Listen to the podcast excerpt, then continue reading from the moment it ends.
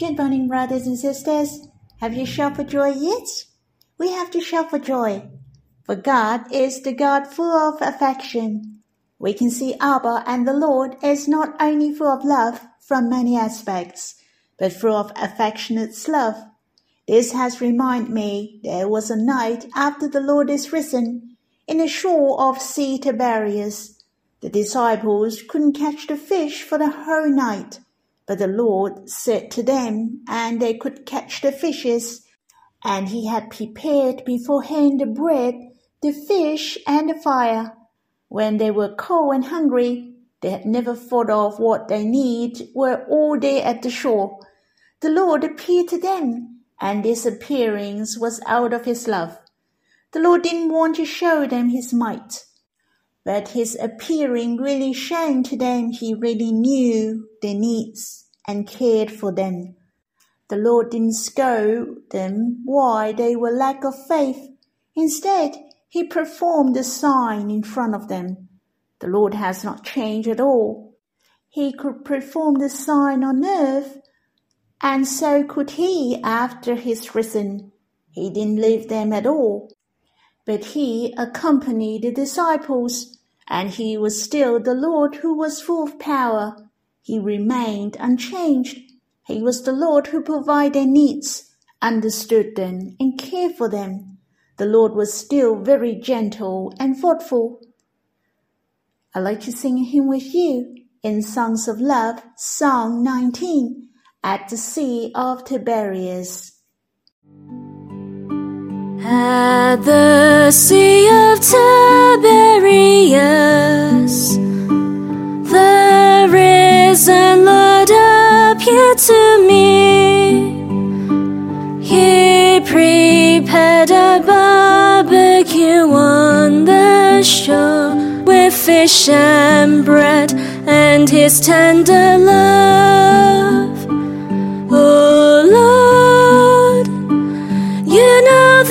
That I love you, though I have failures and weakness.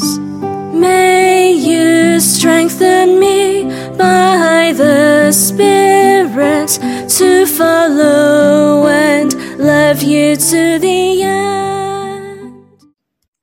I feel so warm when I sing this hymn.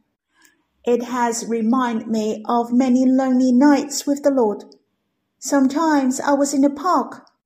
I prayed and drew near him in a meeting place, many his love appearing to my spirits. He has strengthened my spirit in many occasions as well as his encouragement. The Lord is so gentle and he knows all my needs. He is so real. He is so approachable. I believe you also have many personal experience with him. He loves us personally, and we will experience deeper in the coming days. He will continue to appear to us and guide us. All we have to do is to draw near him and inquire him. He will speak to us. Whether how great is the storms and waves in the way ahead, we can overcome with the risen Lord. He will embrace us and hold our hands to walk on our life journey. Even when we're without strength, He will carry us through. The tender loving Lord is accountable for our life. Shall we sing this hymn again? At the Sea of Tiberias,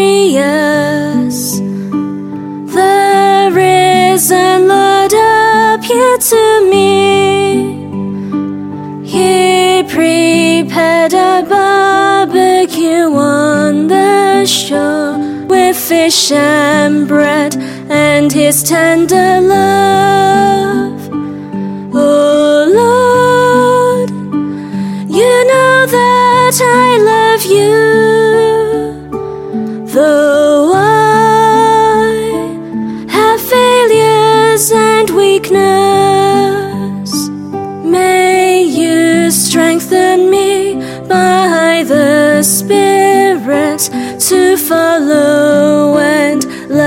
To the end. I'd like to have some worshiping together, and you shall respond to the Lord when you quiet yourself. Then we can have a life of Him singing and worshiping every day, not only in the morning, but throughout the day. We can sing to the Lord and worship Him. O oh Lord, thank you to have the love appearing to us again and again. You have encouraged us you have shown to us that you will never leave us. You care for us all along. It's so precious. You are the reason, Lord. You are filled with power. You have overcome the devil.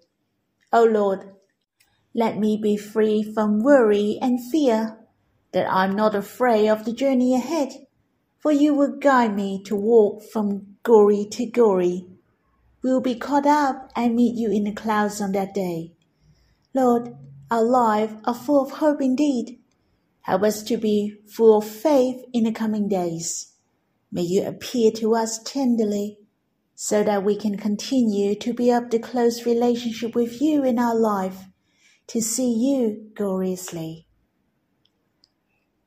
Brothers and sisters, I hope you can have some time to have a chat with the Lord you can sing to Him and worship Him personally. You can stop the recording fast, then we can continue to read the Bible together when you've finished. May the Lord bless you. Brothers and sisters, I'd like to read with you in the book of Genesis, chapter 27, verse 1 to 7.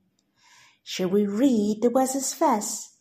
We will also read in verse 33 as well.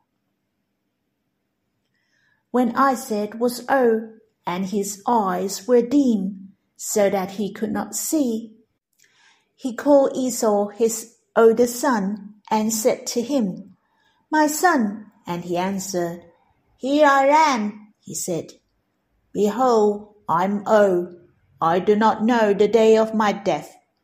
Now then, take your weapons your quiver and your bow, and go out to the field and hunt game for me, and prepare for me delicious food, such as I loved, and bring it to me so that I may eat, that my soul may bless you before I die. Now Rebekah was listening when Isaac spoke to his son Esau.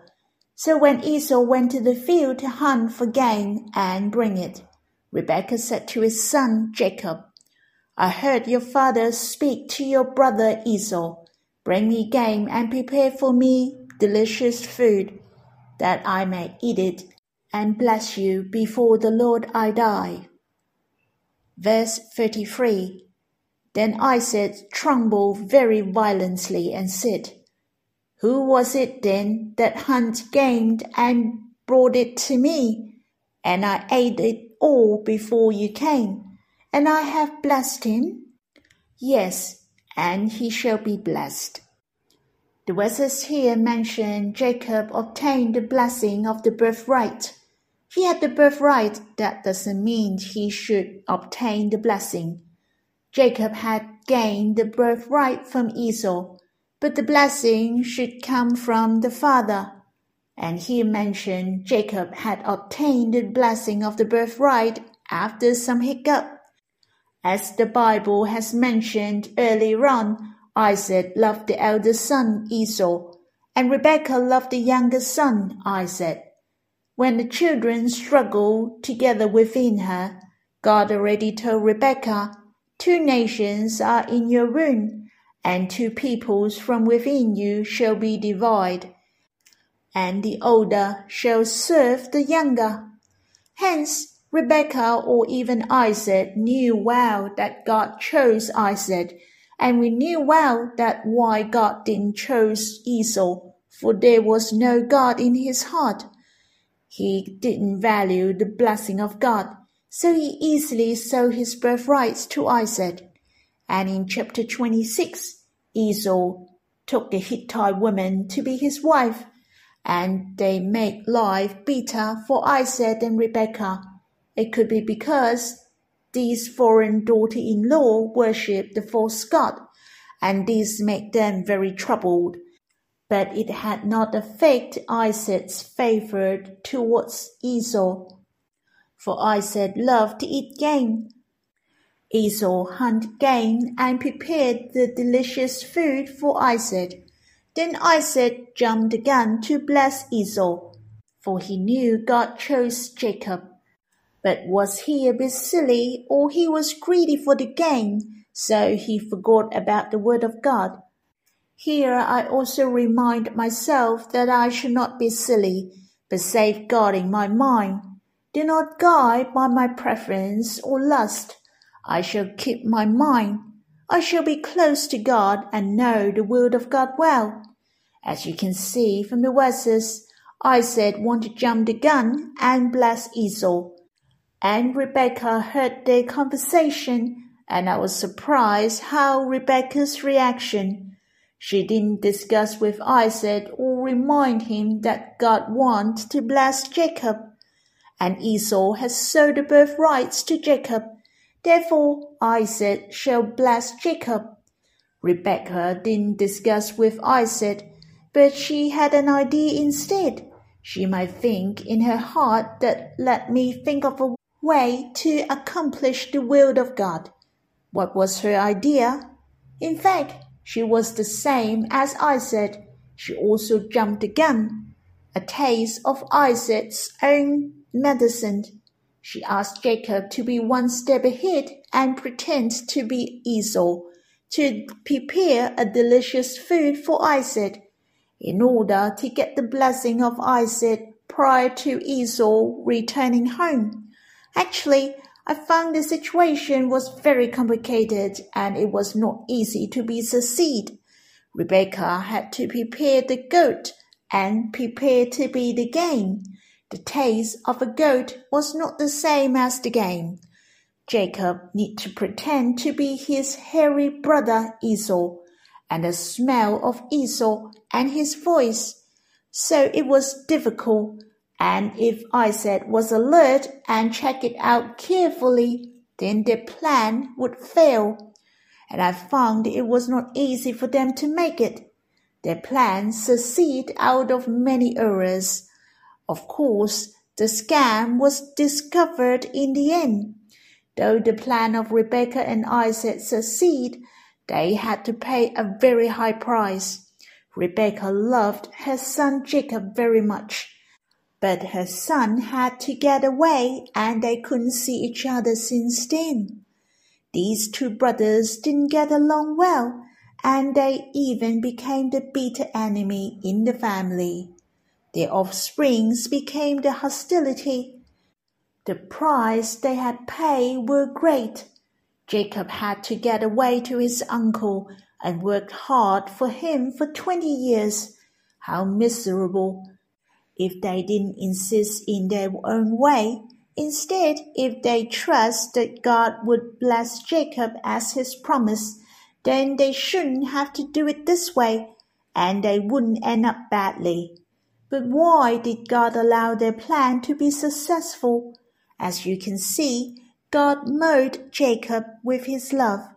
God wanted to bless Jacob and God wanted him to be a man who was worthy for his blessing. The God of Jacob shall be praised. God wanted Jacob to transform, to be the prince, and became Israel, to help the weakness of man through their weakness, so that they can know God and be transformed, to gain the spiritual blessing and the spiritual character. Later on, we can see the glory of Jacob when he was at his old age, he was so glorious that he blessed the king of Egypt. Jacob was bowing in worship over the head of his staff. Even when he blessed the sons of Joseph, his mind was clear and bright. He knew who was the elder one and the younger one. He crossed his hands to bless the sons of Joseph so you can see God's love towards Jacob. Even as his old age, God was so close to Jacob. The life of Jacob was gloriously established by God after the age of 77. Hence, we shall simply trust in God's timing and plan, and we shall not be afraid of our weakness. There are times we make mistakes, but it's so awesome that God is accountable for all things. God can solve all the problems and change it into blessing. All we have to do is to believe Him and put our trust in Him. He will mold us and transform us gloriously and even glory upon glory. There is nothing can hinder the will of God, and can be accomplished gloriously. Finally, in verse 33, when the lie was uncovered, Isaac was shocked. Who had gave me the game, and I ate it all, and I have blessed him, and he shall be blessed. Through his words, we knew he really believed no one could change whom he has blessed. And the blessing was from God. God will not change his will. He had the fullness of faith indeed. In the letter to Hebrews chapter 11 verse 20, praise the faith of Isaac. By faith, Isaac invoked future blessings on Jacob and Esau what has written in the book of Genesis chapter 27 made me to fear God more, and I was amazed by God's wisdom and his love towards Jacob. It was stupid for man to disobey the will of God, and it doesn't please God. But God can use all the problems for his will to be done. And during the process, God made known to Jacob God also made Jacob came to know himself better and better. He put his trust in God and relied on him more. It is normal for you and I to experience him. It's so precious. We're in the loving hand of God. He is the good porter. We are made as an image of our Lord Jesus. We have the glory of the Lord. May we humble ourselves under the mighty hand of God. We will read further the experience of Jacob. We shall see the love of God on Jacob. May the Lord bless us. Shall we worship together? Lord, it's so precious. It is your eternal will to gain us. There's nothing can hinder you to love us. Lord, you come to seek by leaping over the mountains and bouncing over the hills. You have accomplished for us the greatest and the most difficult things for us. You have accomplished the will of Abba on the cross, the salvation. Lord, you obey God and humble yourself before God in your life. Hence, you have gained the greatest glory. God has given you the name above all names O oh Lord, you are worthy. You're worthy to be the King whom to gain our hearts. Lord, may you help us to see your personal love on us. You mold us, for you want us to be more glorious, to be with you closer. Lord, thank you. You want us to see your face gloriously in the coming day. Brothers and sisters, I hope you have time to quiet yourself and read the chapter here, to have personal time with the Lord. May the Lord bless you.